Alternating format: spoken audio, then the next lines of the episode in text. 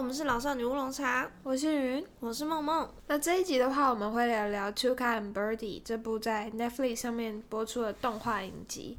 这部动画是透过两个鸟女子的生活，讲述二十三十岁的我们会遇到的各种生活与自我相关的疑难杂症。那同时，我们也会分享一些相关的个人经历，以及一些我们很喜欢的小知识。那希望大家可以有小小的收获。那也欢迎跟我们讨论哦。那今天要聊的是《秋卡 and Birdie》第四集的 Sex Box。秋卡染上了性虫，那这些性虫让他的胯下超级痒，于是他就拜托处在焦虑期的 Birdie 陪他一起去超市买治疗的药物。那 Birdie 其实当天有一个超重要的公司简报，但他完全超焦虑，只想请假。他害怕到不行。Bertie 因为熬不过 Tuka 的要求，便跟他一起到了超市。那在超市，Tuca 他将所有性虫药物一次梭哈全下，结果就让所有的性虫巨大化，变得跟一般人一样高，超扯！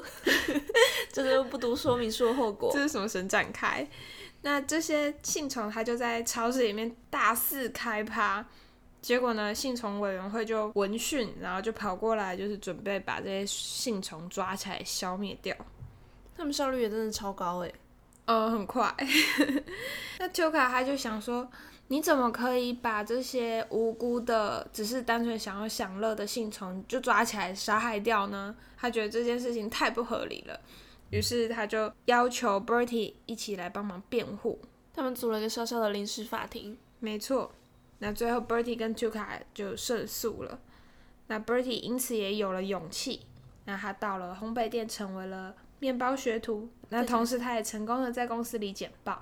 那在动画里一开始呢，Bertie 他对于出门这件事情超级抗拒，因为他觉得出门是一件很可怕的事情。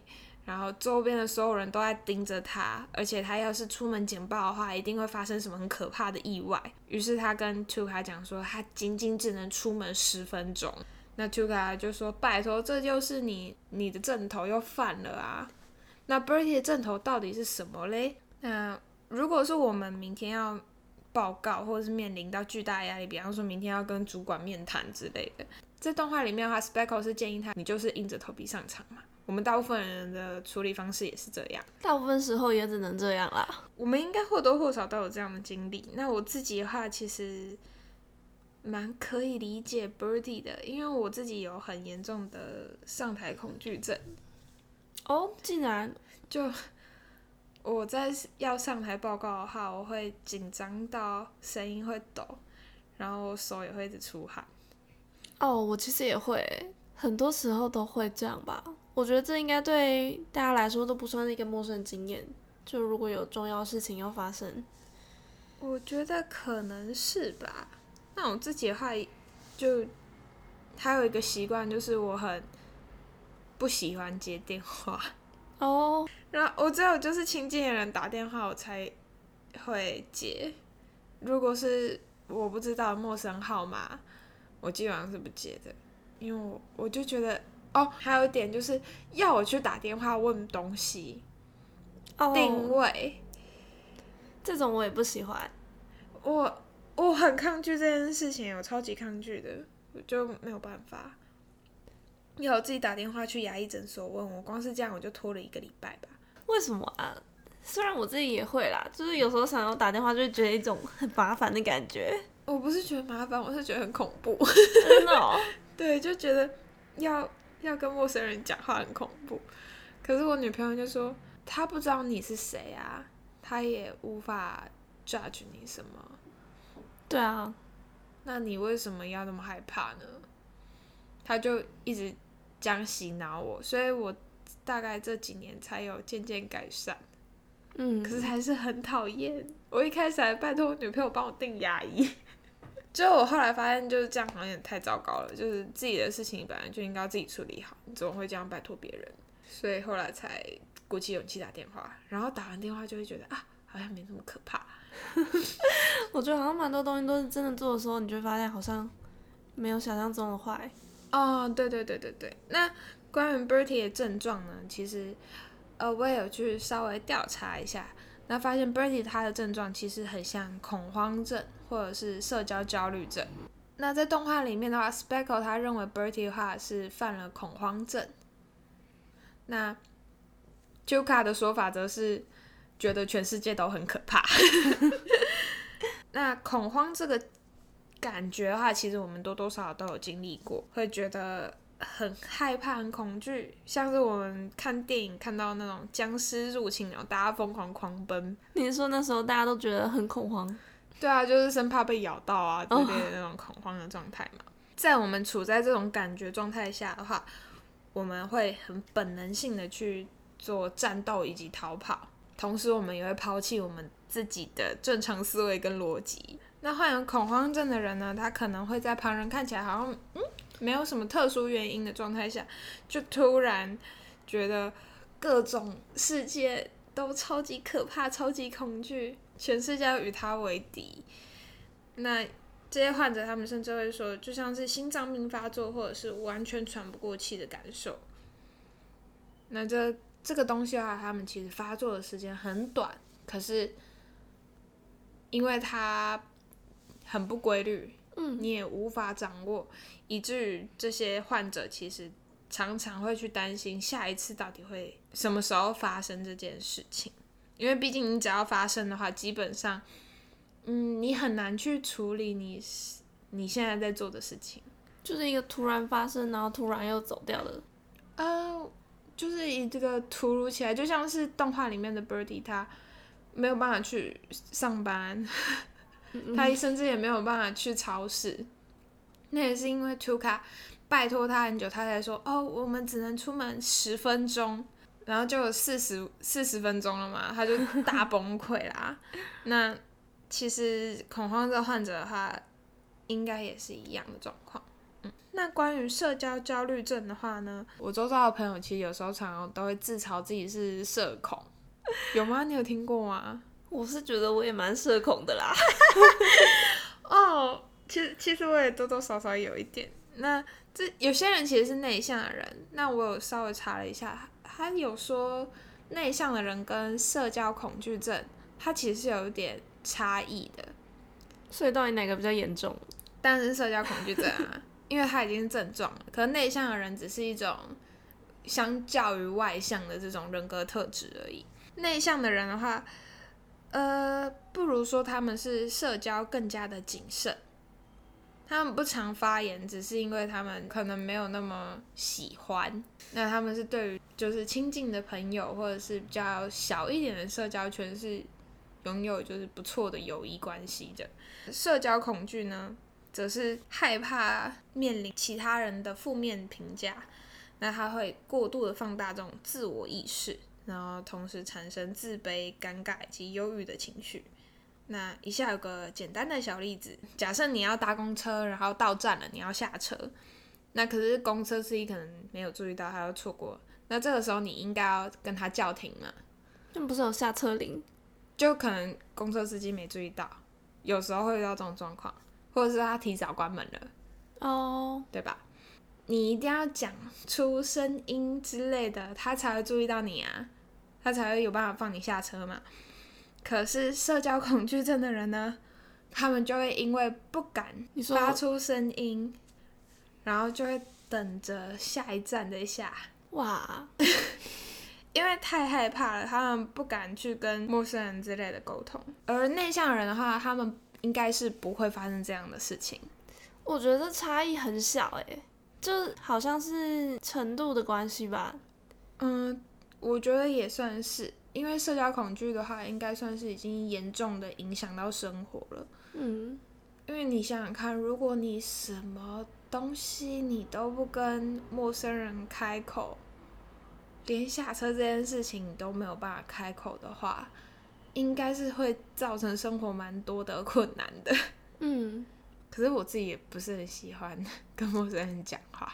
但是如果说内向人他比较少说话，很可能就是担心他说的这句话别人会怎么看他，所以才变得很少发言。我觉得要看诶、一开始少发言的心态是什么？他可能只是谨言慎行而已，或者是说他觉得有些话没有必要讲。那可是对社交恐惧的患者，他的确应该就是你刚刚提的那个原因，就是很害怕对人、对方或是其他人怎么看待他，而是负面的看待他，就像是动画里的 Bertie 一样，觉得全世界都在盯着他，可是所有人其实都在盯着他后面的 Tuka，因为 Tuka 真的抓他的夸他抓的超夸张。其实，在网络上面的话，也有一些初步评估的网页，就是关于社交恐惧症这件事情。那其实我自己也有一点类似社交恐惧的症状。那我举一个例子好了，像我之前，呃，我是转学生，在学时期，那我转进去之后呢，有一群人，他们就很开心的，就是说，哎，我们想认识你啊，然后就想要带我去吃好吃的。然后去好玩的地方，可是我当下的反应是很，首先很惊讶，可是我怕的要死啊！我超害怕的。虽然就是细究起来，你知道他们是好人，而且你真的没有什么理由好怕，可我当下的反应真的是怕的要死。那你有答应吗？我有答应跟他们出去吃饭，可我一句话都没讲。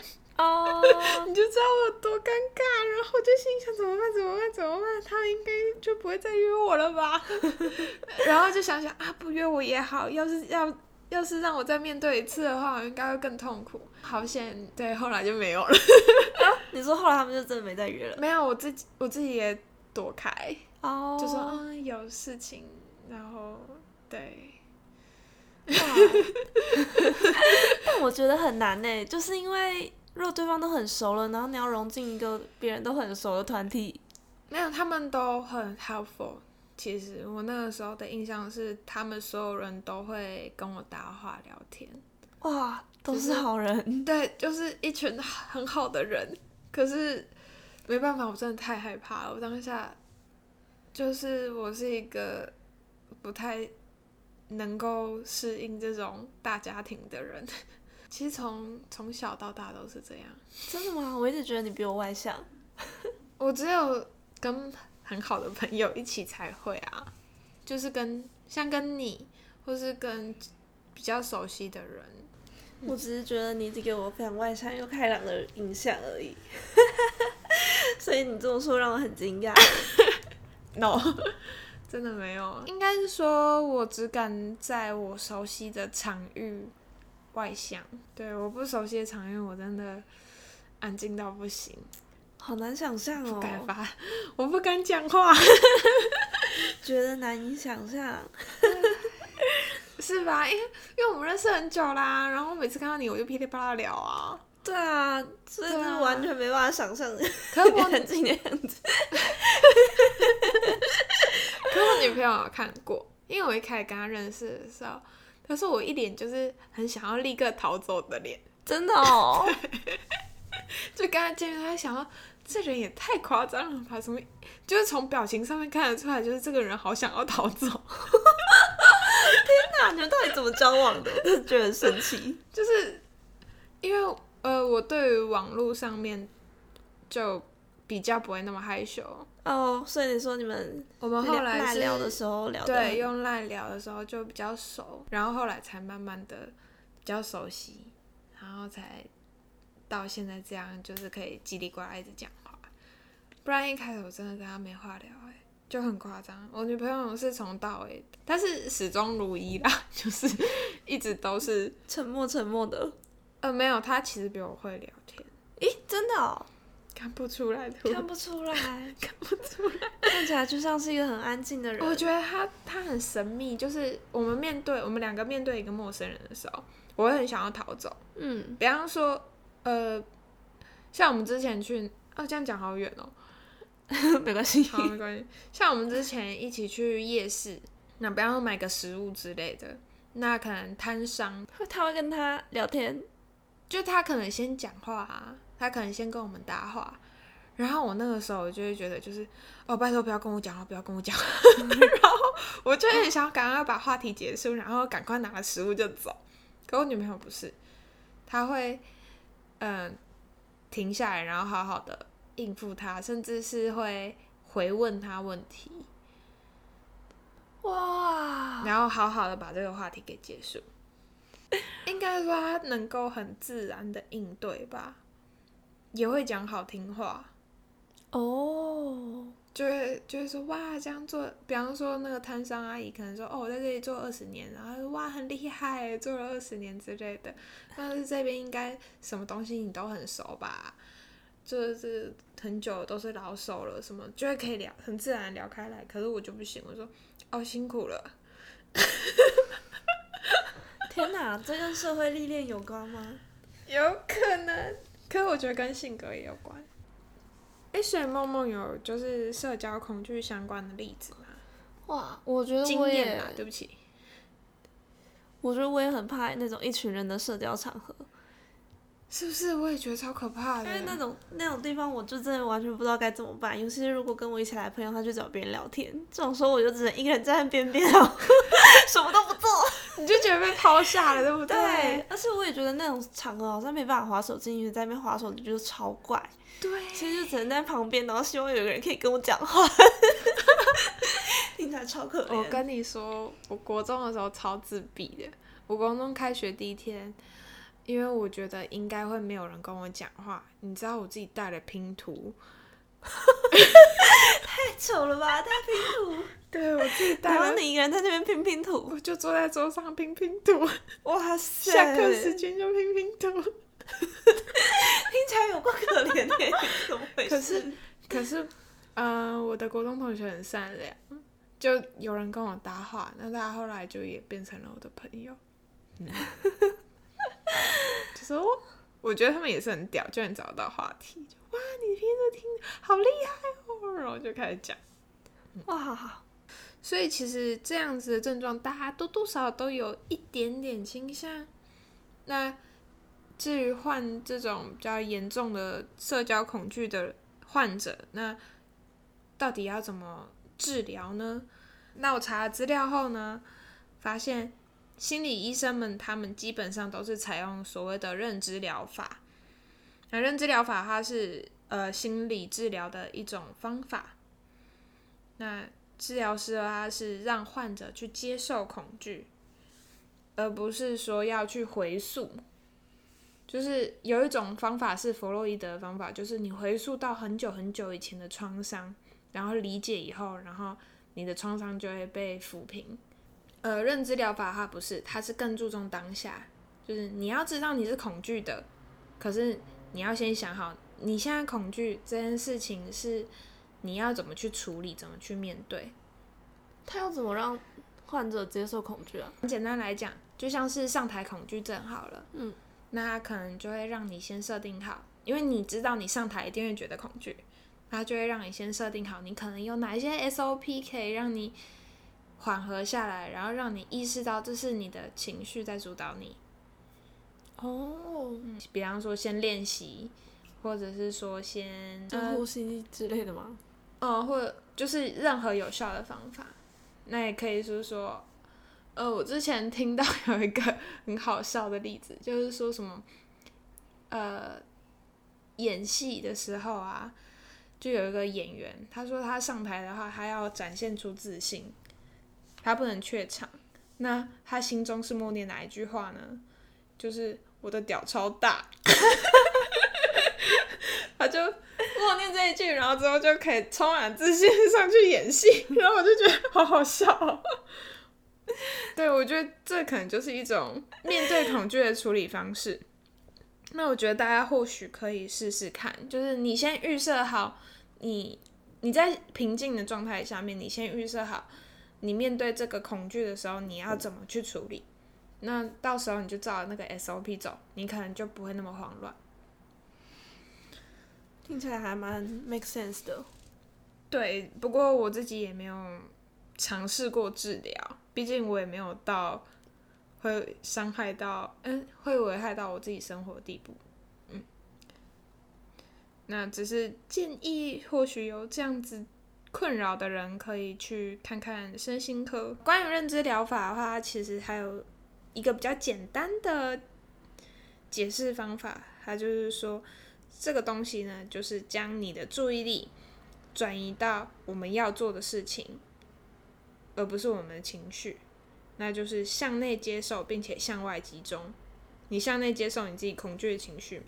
那向外的话，集中你要做的事情上。总觉得也是一个说起来很容易，做起来很难的东西。我觉得或许以后在面对恐惧的时候，只要默念这一句话，说不定就可以了。可以试试看。嗯，或许，就大家可能多多少少都有一些心理真真言吧。有吗？好吧，没关系。有吗？你有吗？没有。我现在只有想到那个男演员的，我的屌超大。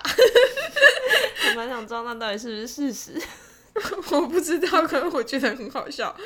嗯，那在这部动画里呢，Birdy 他恰恰好就是因为他在主持那个法庭为 Tuka 辩论的时候，他就意识到自己其实远远比想象中还要能够处理更多事情，所以呢，他就改善了他恐慌或者是说社交焦虑的状况。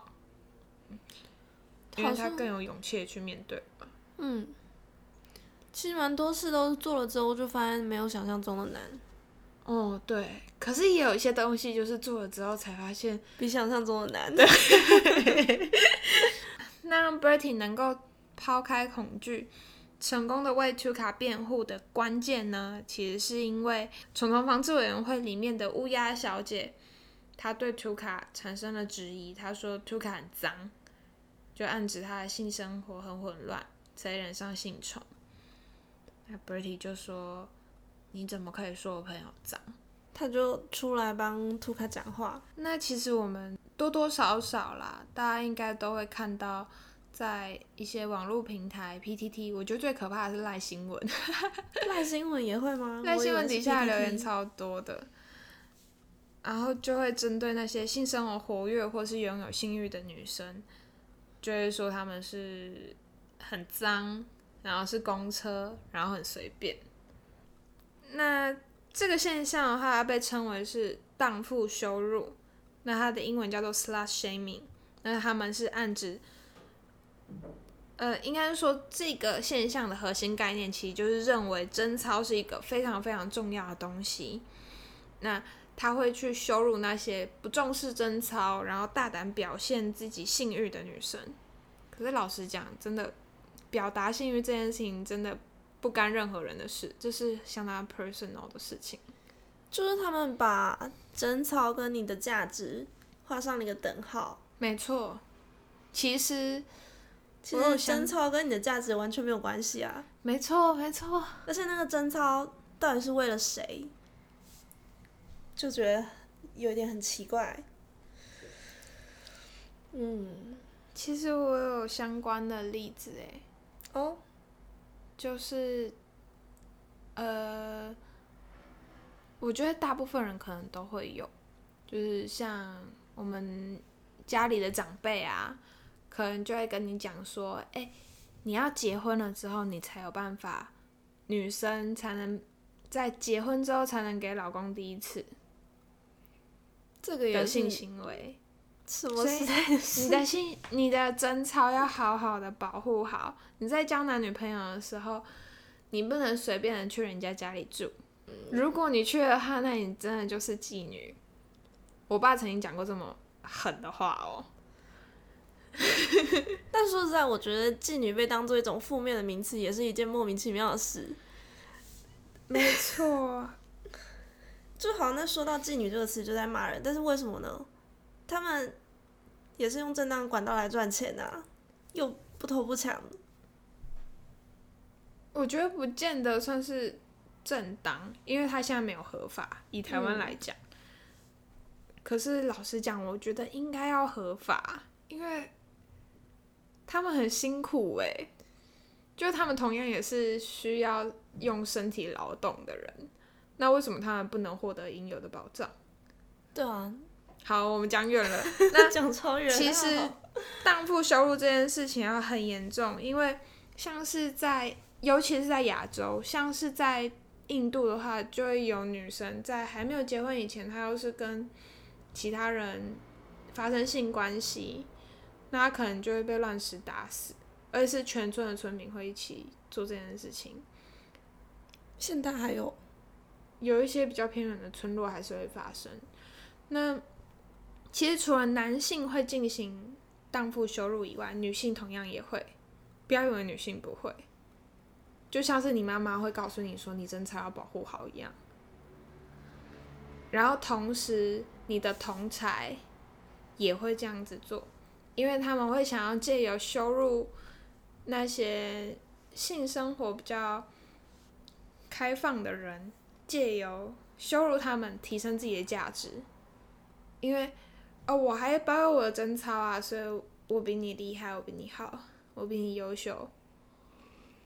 怎么觉得跟上一集讲的有点像？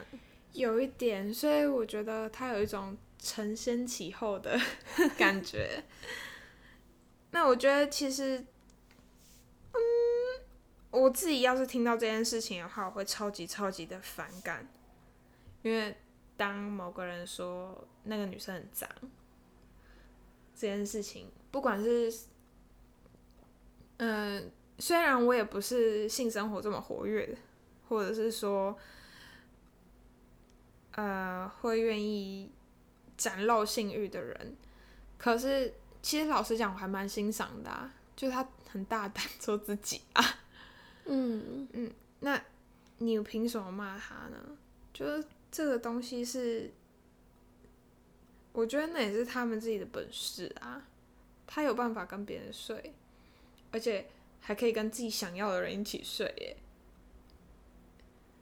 所以这有什么好好骂的？我觉得一部分可能也是因为嫉妒吧。哦，我觉得有可能。可是就最近的新闻案件发生的状况下面，就会让我觉得啊，好绝望啊！看一看就很伤心。就这社会的风气还是没有转变那么快。嗯。好，那我觉得其实大家真的可以稍微注意一下周边有没有人发表这样的言论。那如果有的话，麻烦纠正他一下，让这个世界变得更美好。因为我觉得这件事情其实，呃，大部分人其实不太会去反思这件事。嗯，应该是说，大部分人其实可能因为长久的生活环境影响吧，所以通常第一个反应就是会觉得贞操这件事情超级重要。嗯嗯嗯，可是它真的没有那么重要。应该说，这整个都是被塑造成这样的。对，就是他并不是什么值得宝贝的东西。也不是这么说，哎呀，我不知道我这样讲会不会太离题。不会吧？但我就是觉得男性跟女性在这个东西上面是很两极的。如果女性跟很多人发生关系的话，大家会觉得她是个荡妇。那这边荡妇是一个负面的形容词。但如果是一个男性跟很多女性发生关系的话，大家可能说，哎，他是千人斩、百人斩之类的，那这可能就是一个正面形容词，就是一件很莫名其妙的事啊。对啊，我觉得我很不喜欢这种这种很极端的两极的评价。就是为什么这个东西在一个性别上它是正面的，在另外性别上它会变成负向的，这就很不公平。没错，我觉得超级超级不公平。这未必要认同我们的想法，但可以开始思考这个问题。嗯，因为老实讲，我真的不知道争吵要保留给谁啦。我自己是有个想法，我觉得贞操其实你可以留给你的情趣用品。我周遭的朋友，他们第一次都不见得那么好诶，因为男生总是从 A 片里面学东西，然后就是会把一切弄得很智障，然后又很痛，然后很不舒服。那与其如此，你还不如就是把你的贞操留给你的情趣用品。你自己来的话，肯定，我觉得应该基本上，你至少你不会把你自己弄到痛到不行，或者是破皮吧。好，我们 好像好像有点讲有点远，好了，没关系，那那我们就继续讨论剧情吧。对。布里亚成功的透过辩论，然后捍卫了他好朋友丘卡以及信从的权利以后呢，他发现自己远比想象中还要更勇敢，更能够处理更多的事情。于是他便冲进面包店里面，跟老板说：“我想要学做面包。”没错，他就成为了面包店学徒，这是他一直以来想做，可是又不敢开口的事情。那同时，他也在隔一天，超有充满斗志的，在公司里面进行报告。那我觉得 Bertie 他这种感觉就是长大的感觉吗？长大的感觉好抽象啊！我觉得所谓长大的感觉，就是原来自己可以比想象中可以做更多事情。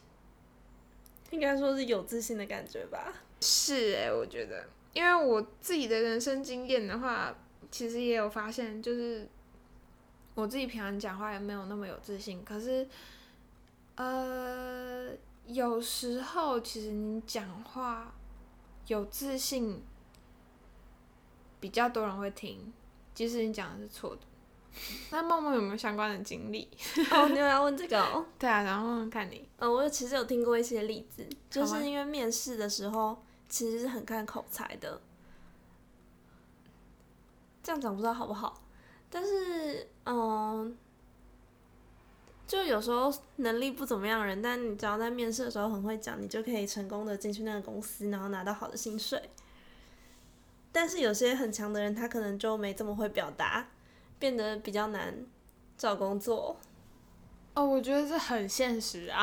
对，这很可以理解，因为像我觉得啦，中国那边的人真的就是很会讲，他们真的超会讲，一件就是你知道他漏洞百出的东西，他都可以滔滔不绝跟你讲上半小时，也是很厉害。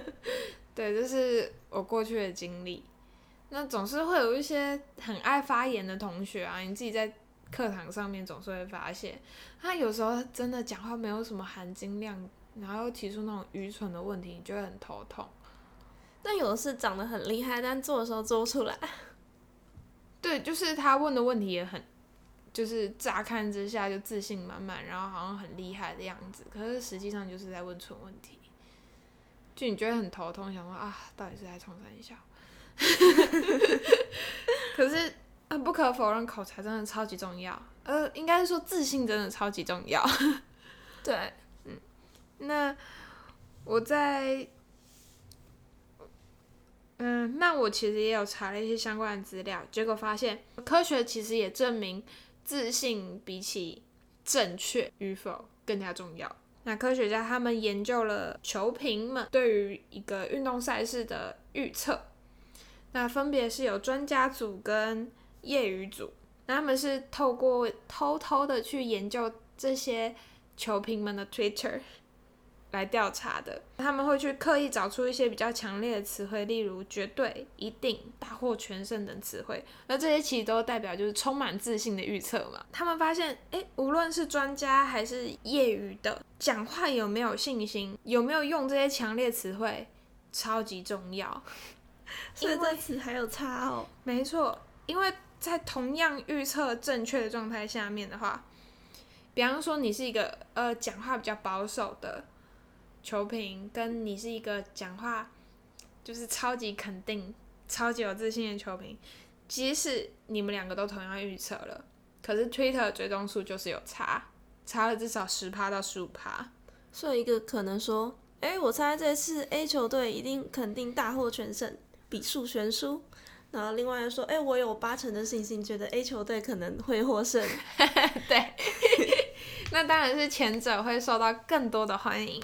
其实啊，无论是专业的还是非专业的，他们的准确率其实都在零点四七到零点四五左右，少于二分之一就对了。没错，没错，没错。可是你只要有自信，你就可以获得更多的追踪数跟更多的信仰。啊，跟更多的信众，嗯，酷吧？我们也要想办法讲得更有自信了。我觉得有一点难，可是呃，我应该说，其实我也是蛮有强烈的这样的感觉，就是讲话的自信与否跟你的想法相比的话，自信真的很重要。你要先有自信，对方才会认真听你说话。你是有相关的经历吗？嗯，我在公司的感觉就是这样，就是你要讲话很笃定、很大声，才会有人理你。对，就我觉得很很自然啦，在开会的时候或者是在聊天的时候都是这样，因为你一旦没什么自信的去讲一些东西的话，他们可能不见得，他首先人家可能不会认为你那么确定，那他们就会先对你的想法，他可能就会持一个保留态度，嗯，那他可能。不见得会理你，可是如果你很有自信跟他讲，他会表示，哎，哦，这好像可行哦。既然这么认真的去讲这件事的话，哇！但如果你真的没有那么确定，那到底该怎么办？那就没那么确定啊。我觉得这种东西其实真的是看人呢。我觉得有些人就是会喜欢把七分满说到一百分。呃，七分满说到十分满，那可是我自己不是，我也不是，那我觉得不是就不是。我觉得如果是七分满的话，可能大家只会说到五六分，差不多。对我也是。我小时候年纪年纪其实好像才国中吧，就是那个时候才刚开始有捷运，就是我妈还要带跟我一起去搭捷运。嗯。就在要转车的时候呢。我就自己看了捷运路线图，就跟我妈说：“哎，我们应该是要转到哪一线哦？”这样子跟我妈讲。可是我妈却选择忽略我的话，她就相信隔壁一个欧巴桑，他讲话超大声。他哎呦，这个东西就是去哪里，你到对面搭车就可以了，上去吧。拜拜 然后我就被彻底忽略，结果我们就搭错车了。哇哦！这就是 这种很有信心的指错路也是很 厉害，所以我才说自信一百分呢，有自信就一百分。那我那时候，你你知道我为什么记那么久吗？因为我那个时候当下真的非常非常生气，因为我知道我是对的，然后你他妈还逼我硬上车，我超火大。那你反驳无效的是吗？我反驳无效，我妈又把我拉拉上车啦，所以我超级火大的。然后我就我就，而且我还是一而再再而三的跟我妈强调我们搭错了。然后我妈在自己才认真开始研究。我心想 你是，而且我那个时候才国一还国二吧，就是你身为一个大人，你为什么不好好看 看地图？好气哦！因为路人说的太有自信了。对。就是我当初就是最大概是最惨痛的经验。那透过这个小知识的话，大家可以知道自信有多重要了吼。不管是什么，就是有自信的说出来吧。没错，虽然我们目前还是做不太到啦，努力中。嗯，那今天的话分享了三个小知识。说是三个小知识，其实前面也是有几个科普啦。那第一个的话就是关于呃恐慌症跟社交恐惧症的介绍。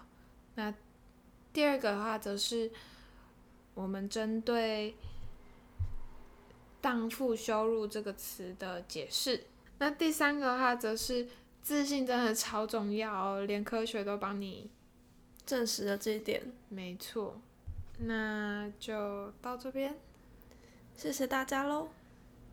那希望大家能够更有自信，以及更平等的面对这个世界。大家加油！嗯，谢谢大家，大家拜拜，大家拜拜。